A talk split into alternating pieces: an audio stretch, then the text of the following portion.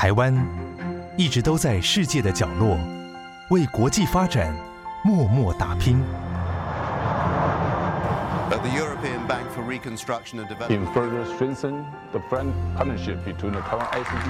接轨全球，分享台湾经验，这里是国和会。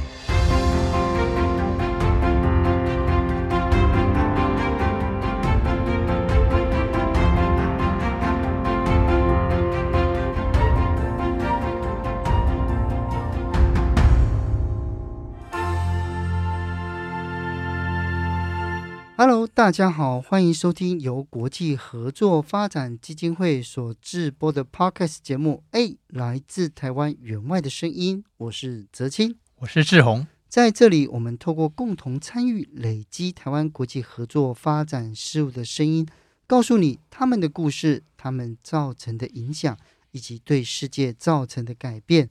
那今天呢，我们要来听一听国合会。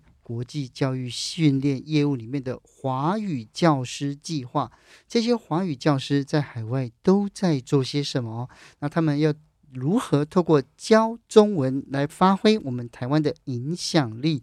那前几集呢，我们都有听到，就是到海外去当志工啊，无论是替代役或者是青年实习。那今天呢，我们请到的是教中文的老师。然后这这个这个工作。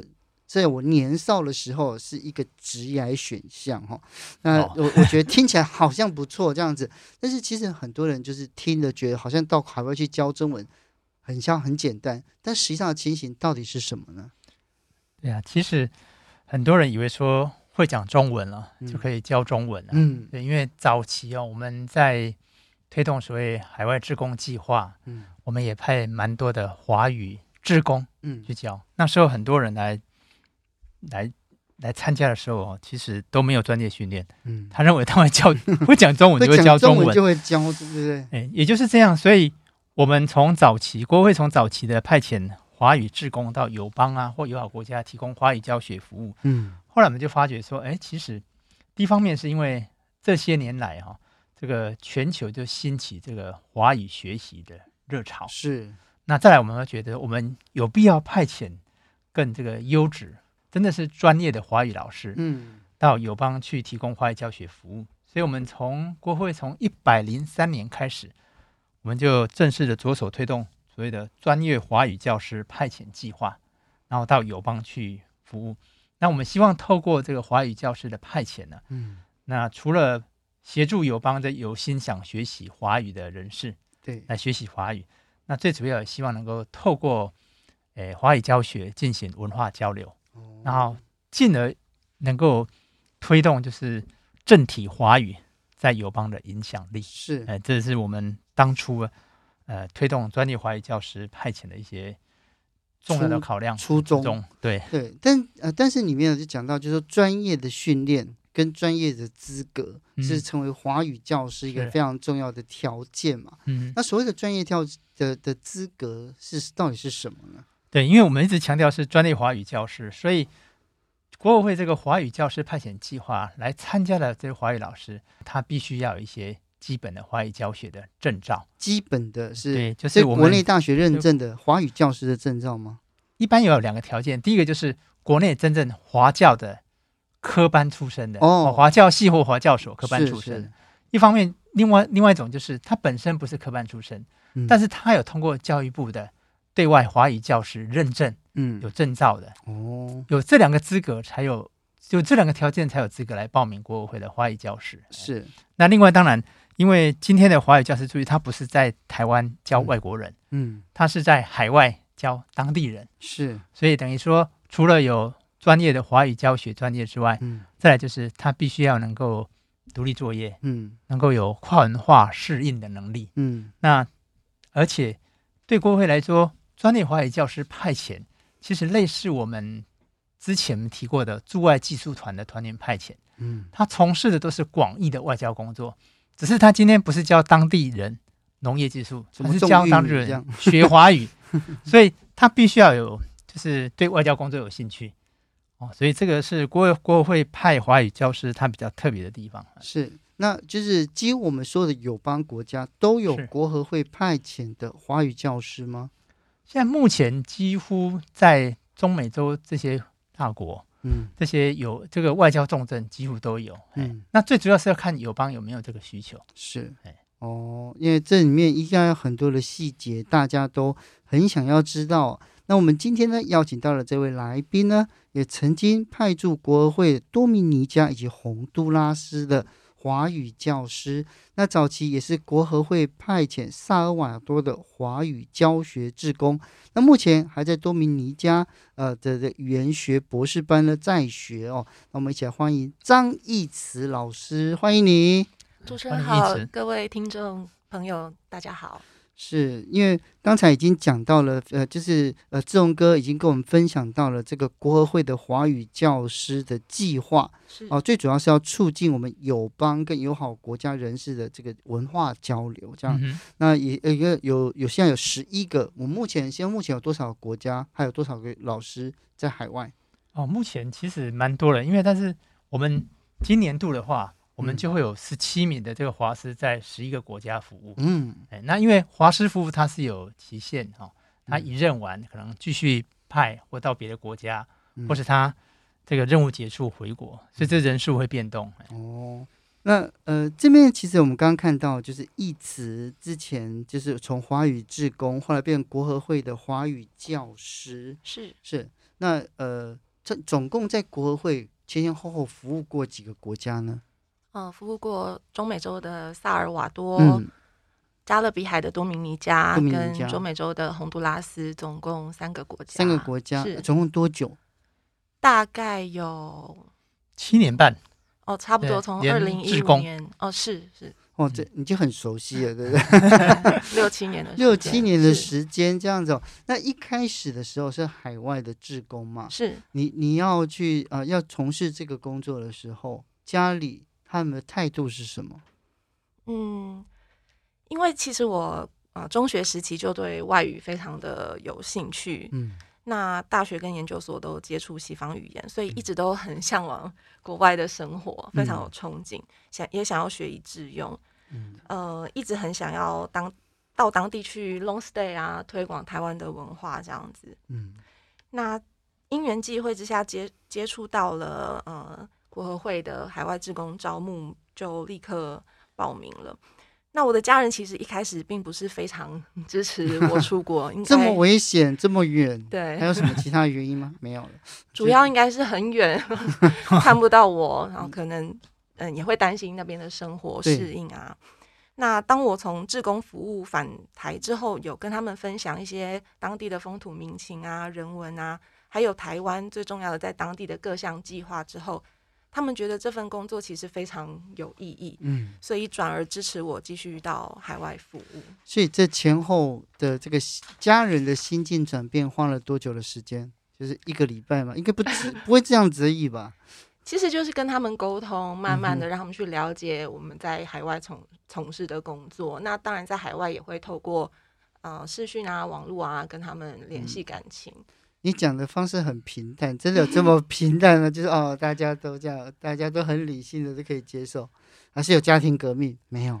呃，我爸妈比较尊重我个人职来的 的选择，对，是非常非常支持我。好，那我其实我好奇，就是前后有三个国家嘛，然后这么长的时间。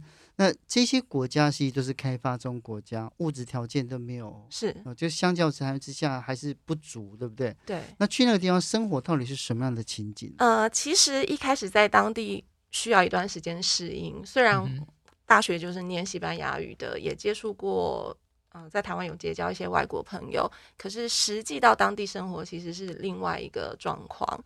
那除了生活上可能会面临到的。呃，比如说语言沟通的问题呀、啊，或者是文化呃差异的问题，呃，华语老师必须要有这个开阔的心胸去面对这些。嗯、那工作的部分，我们除了华语教学之外，我们也常常透过课堂去推广华人的文化、嗯、台湾的文化、亚洲的文化等等，尽可能的把地球另外另一端的面貌面貌介绍给学生。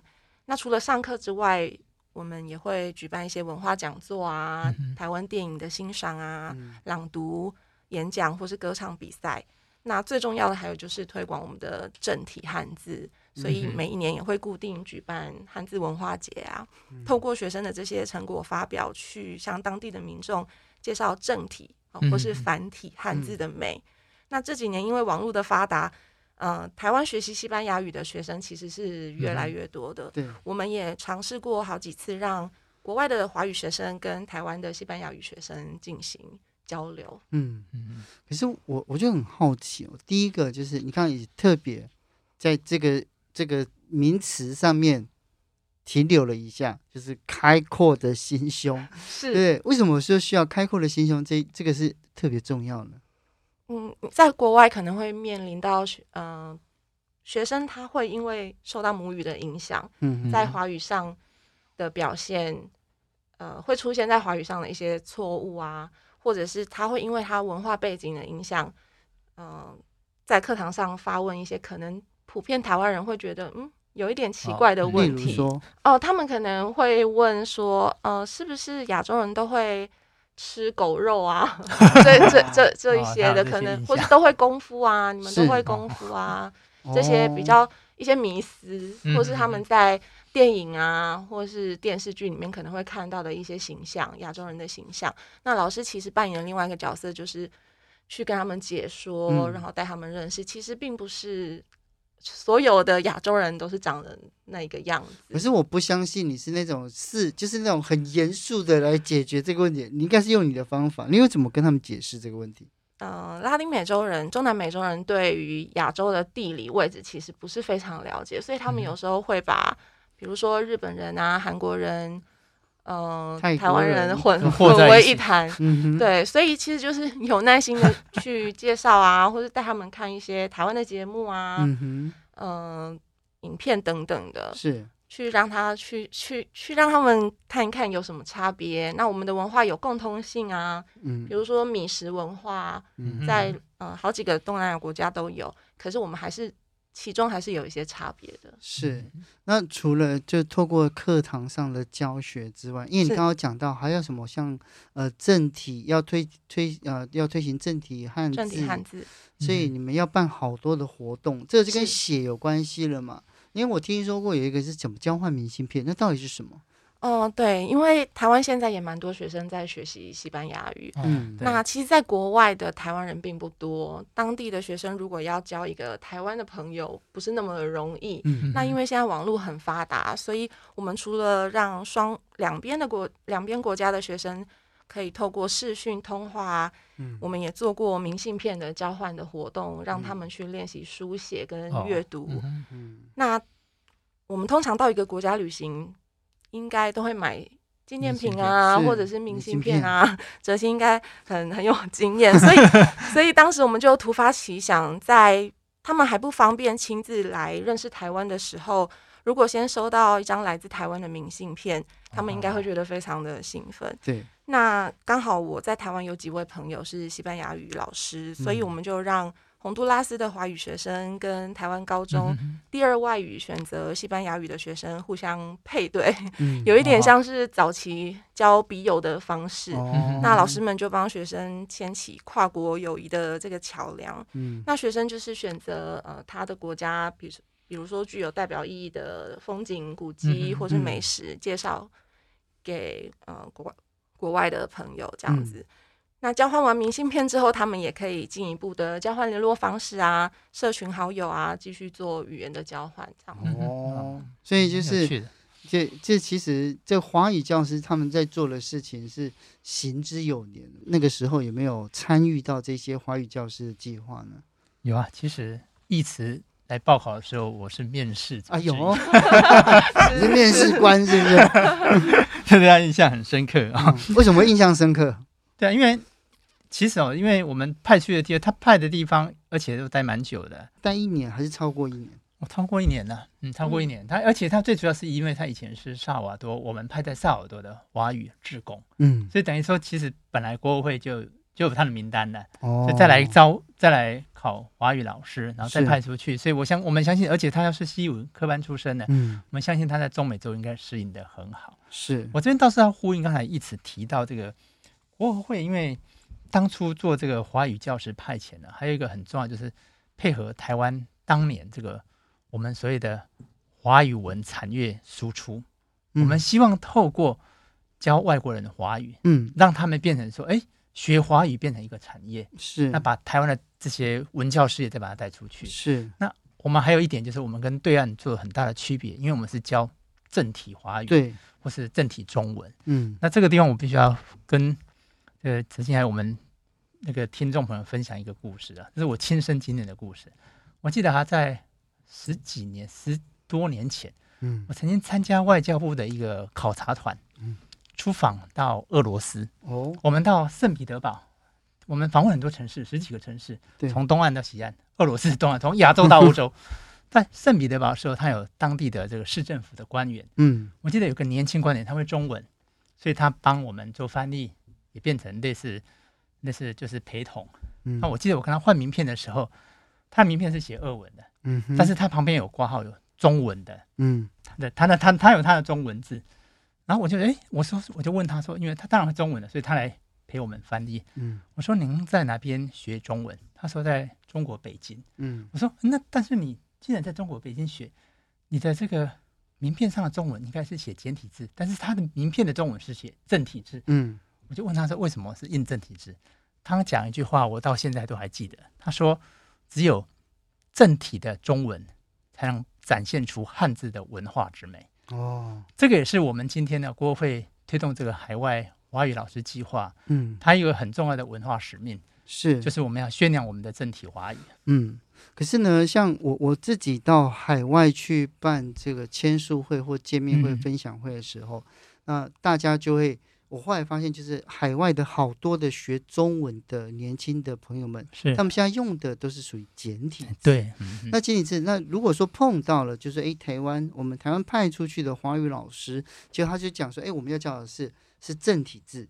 你会碰到他们困难，就觉得说我学这个以后可能跟其他就衔接不上，会不会有这一方面的落差呢？嗯，其实蛮多来学华语的学生，他们因为网络的发达，其实他们在网络上也看过呃正体字跟反呃简体字的差别。嗯、那一开始他们都看到正体字的时候，会觉得哇好难哦，老师复杂哦，天哪！对啊，怎么会这么多笔画，很像一幅画这样子？可是我通常都会跟他们举一个例子，就是爱。这个汉字，嗯、那简体的“爱”是没有心的，那对他们来说，哦，就一讲就懂了。嗯、所以，呃，还有透过之后学生的回馈，他们发现其实因为简体字的笔画非常少，嗯，它呃已经简化掉它原来的历史渊源、文化典故这些，嗯、所以反而比较难去记，嗯，不好不好联想，不好联想，对，没有故事，对，所以。大部分学生的回馈都是非常好的，是。开始会有一点困难，嗯、那大概学了五十个字、一百个字之后，其实是组合嘛，嗯、就是各个部件啊、嗯、部首的组合，所以他们是可以慢慢得心应手的。但我问一个很笨的问题，是。你们现在还会叫注音吗？哦、呃，其实。那是拼音系统的选择，是看老师在当地他去判去评估说是不是适合用注音符号，嗯，或者是用汉语拼音，嗯，这些罗马拼音的系统。对，那因为注音符号本身就是符号，对他们来说要重新再学三十几个符号，有一些学生的反应会觉得哦。要重新学写字的感觉，嗯、那有些老师会选择直接用罗马拼音的系统，直接用 A B C 去、嗯、去教学，因为这个教学这个拼音系统的是选择关系到中文输入嘛。如果他们在电脑上的时候，他们要选择什么样的中文中文输入法？对对，这个就很重要啦、啊。对对对，可是现在也有呃语音输入啊，他们如果发音不错，哦、其实也是可以。去打字的，或者是笔画啊，嗯、或者是直接用手指头书写，对对对对。啊，所以呢，这个就是有很多我们大家忽然想到但是没有注意到的问题哦。那到底呢，还有哪一些故事呢？我们先休息一下，更精彩的还在后面。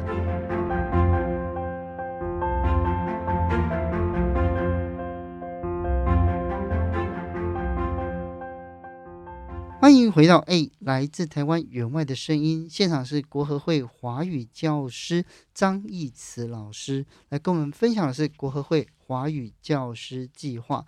那这这些呃，在世界各地的这所推展的华语教师计划呢，也因为受到二零二零年持续以来的 COVID-19 的这个疫情哦，那大家都受到影响，那有一些课程是不是停摆了呢？如果说真的停摆的话，那我们应该怎么办呢？我要先请教这个呃呃志宏哥，就是这些计划实际上就应该说国合会很多的计划，因为疫情受到了影响，华语教师的也是一样吧？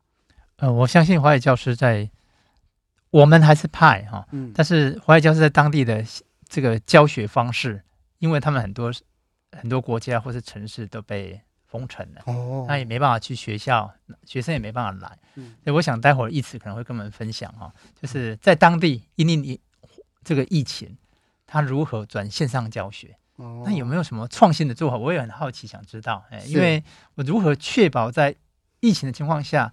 改用线上教学，又尽量不要让这个学习的成效被打折。对啊，去年疫情刚开始呃的时候，大洪都拉斯跟很多的中美洲国家一样，大概三月中就开始封城了。他们是完全的封城，对，完全的封城。嗯、那所以不管是任何的课程，华语课程本身，或是文化推广的这些讲座啊活动，都必须调整成线上的模式。嗯，那居家防疫的期间，我们。当然，就是利用网络啊，或是这些呃三 C 的产品啊，这些这些设备啊、软体来教学。嗯、那我们曾经让嗯学生在各自的家中制作台湾小吃，呃，还有除了本来课本的进度之外，让他们能够多有有多一点接触华语的机会。当时我们就突发奇想，呃。我小时候有一个台湾的节目叫做《每日一字》，嗯、不知道志宏哥对有有有有有有一字还有一词，这有透露一点 我们的年代。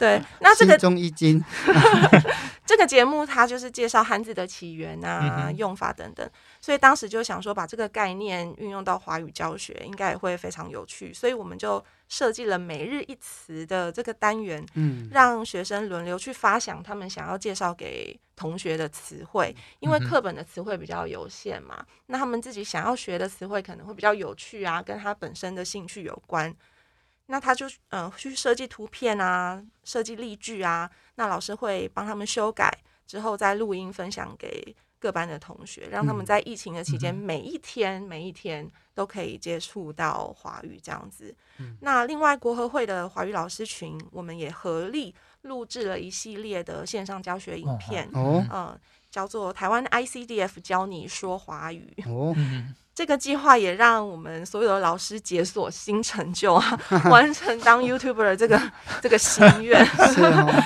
对，这些免费的影片，大家都可以在我们 YouTube 上。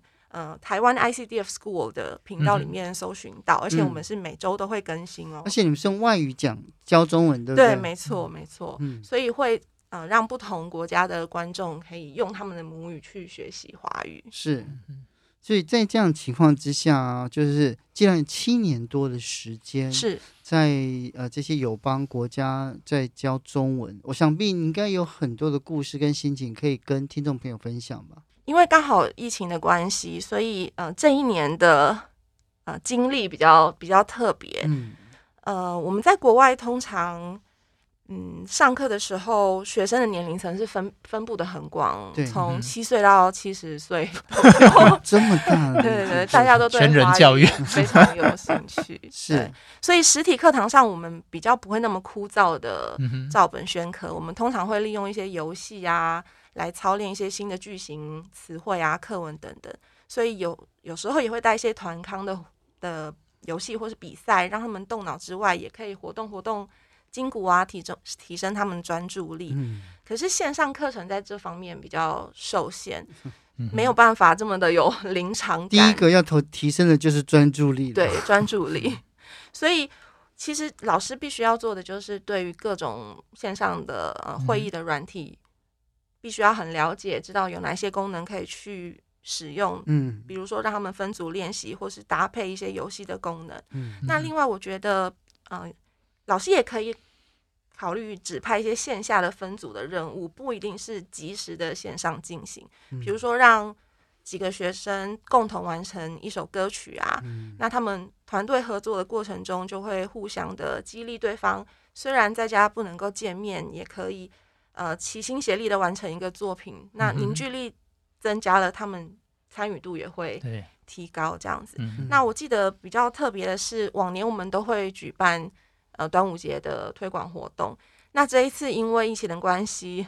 我们只能用视讯的方式，大家同步在家里面立单，其实也是蛮有趣的。对，那因为这些传统习俗也是华语课程的一一部分嘛，学生他们对于华人的文化一直都是非常感兴趣的，所以把这些文化的元素带入到线上课，他们觉得有趣，自然而然参与度就会提高。嗯，所以你们在端午节会跟他们讲包粽子的事情。会，我们会有时候会带他们真的制作粽子，然后中秋节的话就有月饼，有月饼，有八月十五杀达子之类的，有 有也会塞纸条，就地取食材，就就地取材。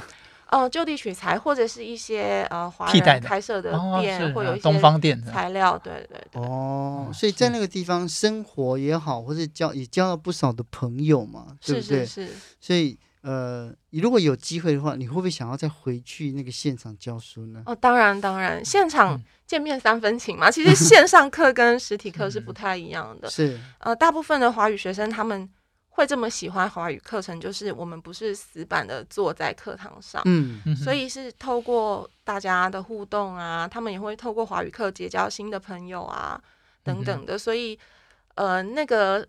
课堂上的临场感，其实对我来说也是嗯、呃、非常重要的，是我热情所在，其实是蛮想回去的。是，但但是呢，呃，我觉得就是以台湾的身份哦，到海外去教华语，有一个困难，一个应该是有一个有一个障碍是要克服的，也就是说，我刚刚除了讲到了简体中文之外，另一个来自于就是说，你会不会会碰到不同系统的中文教师？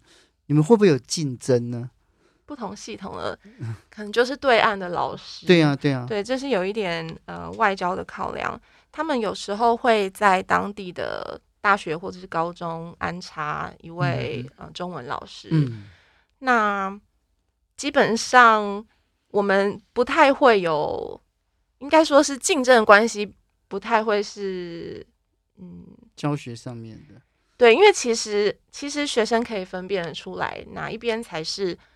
呃，正体传统道地的中华文化嘛，嗯、那因为对岸的课程通常都会有一些文化的洗脑啊，或者是一些呃观念的灌输，所以学生我当然也有学生上过两边老师的课，啊、他们自己会会去做出选择，是哦，所以这样还是让学生去做出选择这样子，因为我们在课堂上会尽量的去呃分享说。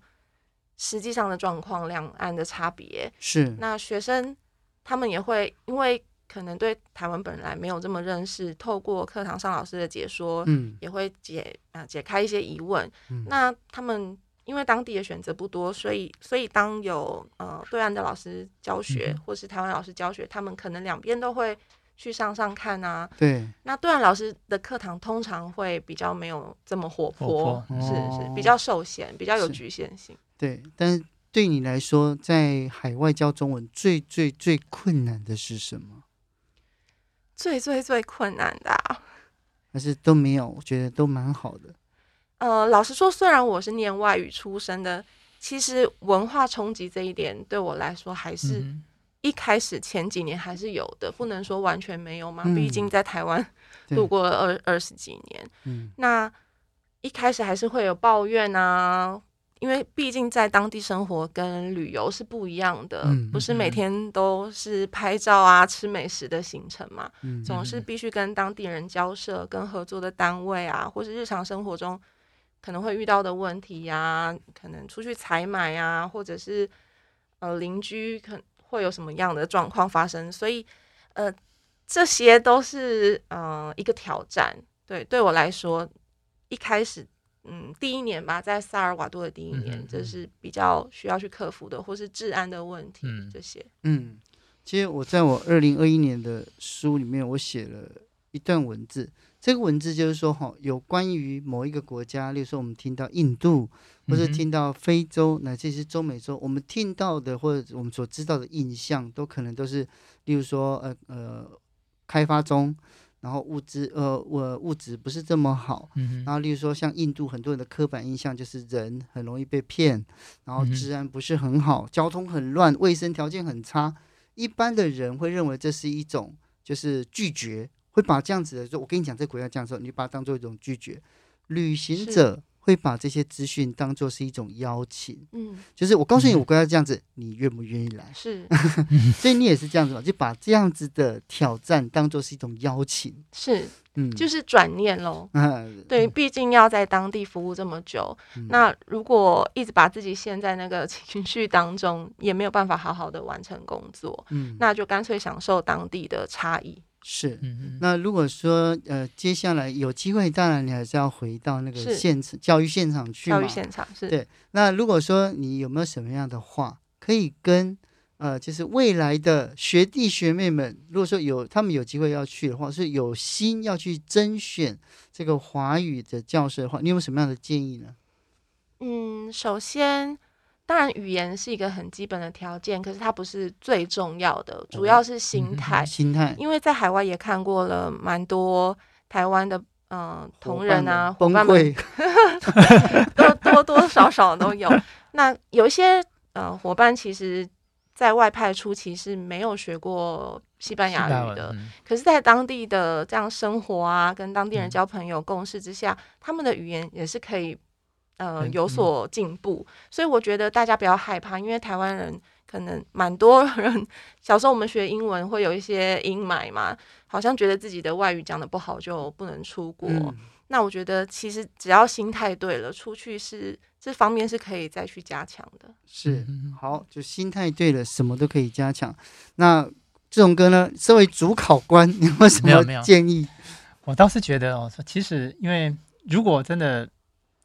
本身有华语的专长哈，然后因为你既然有华语专长，你也想从事华教的工作，嗯，参加国合会的海外华语教师的计划是一个很不错的选择，因为你去不只是你可以把你的所学应用在刚才一直讲的教学的场域上，而且你不但是教别人，同时你有异国的生活经验，嗯，因为华语教学本来就是文化交流的一环。嗯，那只有在台湾教外国人，当然也是可行。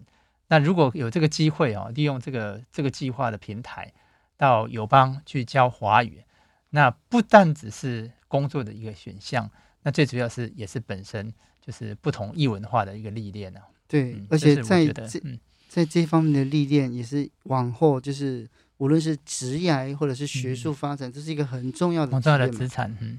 是，那今天非常感谢义慈来参加我们的节目，谢谢对，来分享了很多。希望有机会，你可以在其他的平台。或者是在你自己的 YouTube 的上面的，可以啊点阅率继续订阅人数继续冲高，谢谢，对不对？那大家呢就记得那按订阅，开启小铃铛，来关注一下这个台湾 ICDF 教你说华语系列，对不对？而且还有每日一词哦。那呃在这些呃这个这些访谈里面，还有在看到一词在。海外或在国内所做的这些付出，让我们更了解华语教师的计划内容。那也让我们深切的是体会到，或许旅游跟娱乐可以中断，但是教育是不能等的。在这种情况之下呢，远距教学可以让华语的这种呃这个散播还有学习上面呢，可以找到更适合的的这个道路哦。那今天非常感谢一慈，谢谢。那呃，我们今今天是最后一集了。哎，对，今天一直这一集是压轴，压轴了哈。好，那录完这么多集，总集合这种歌，你有什么样的感想跟体会？我觉得国会推出这个呃国会的 Podcast 哈，嗯，其实我们最主要就是让国人同胞啊知道说，哎，我们的国家的援外机构哈，对，是做了哪些事情，所以我们也。很感谢这样二十五集来哈，一路陪着我们的听众，还有每一集来来来接受我们的一些，来接受我们访问的的来宾来来宾，哎，他们的现身说法哈，我想比过会自己来讲更有用。嗯，我们希望这个 p o c k e t 能够越走越远，越走越远这样子哦。嗯、所以这个二十五集只是一个开头。嗯、那我也透过这二十五集呢，了解国合会。那无论是国合会呃在海外工作的这些内容，在不同的，例如说呃，例如说员外也好啦，技术交流，乃至于是教育训练，这里面呢都有很多我们不知道的细节。那也呃，也透过了这二十五集，让许多的朋友知道。在人生的职涯，或者是在呃不同的的的这个关键上面的选择，可以更多元，而且可以更勇敢。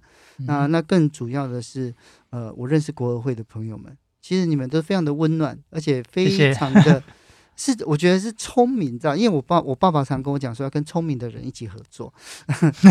聪明的人以后，就是我们可以一，我们可以这样的心领神会，很多事情只要一个眼神，然后我们这样讲话就很快，然后我们可以朝共同的目标来前进，少了摸索跟猜测，我觉得这是非常好的。嗯、而且我们在这样合作之下，发现，哎，以后我们或许有更多合作的可能。嗯，当然，一起来推展。国际合作发展基金会各式各样的业务，是的，对。那这一集呢，二十五集呢，先预祝大家耶诞节快乐，新年快乐。那让我们迎接更美好也更开放的二零二二年。那最后还是要提醒大家，不要忘记订阅我们。诶，来自台湾员外的声音。那再一次哦，因为我们现场是有另外来宾，再一次感谢义慈，谢谢，谢谢义慈，谢谢。那我是哲青。我是志宏，那我们让世界的聚集更多的善意哦，那记得要订阅诶，来自台湾语湾的声音哦，我们有机会再见，拜拜，拜拜。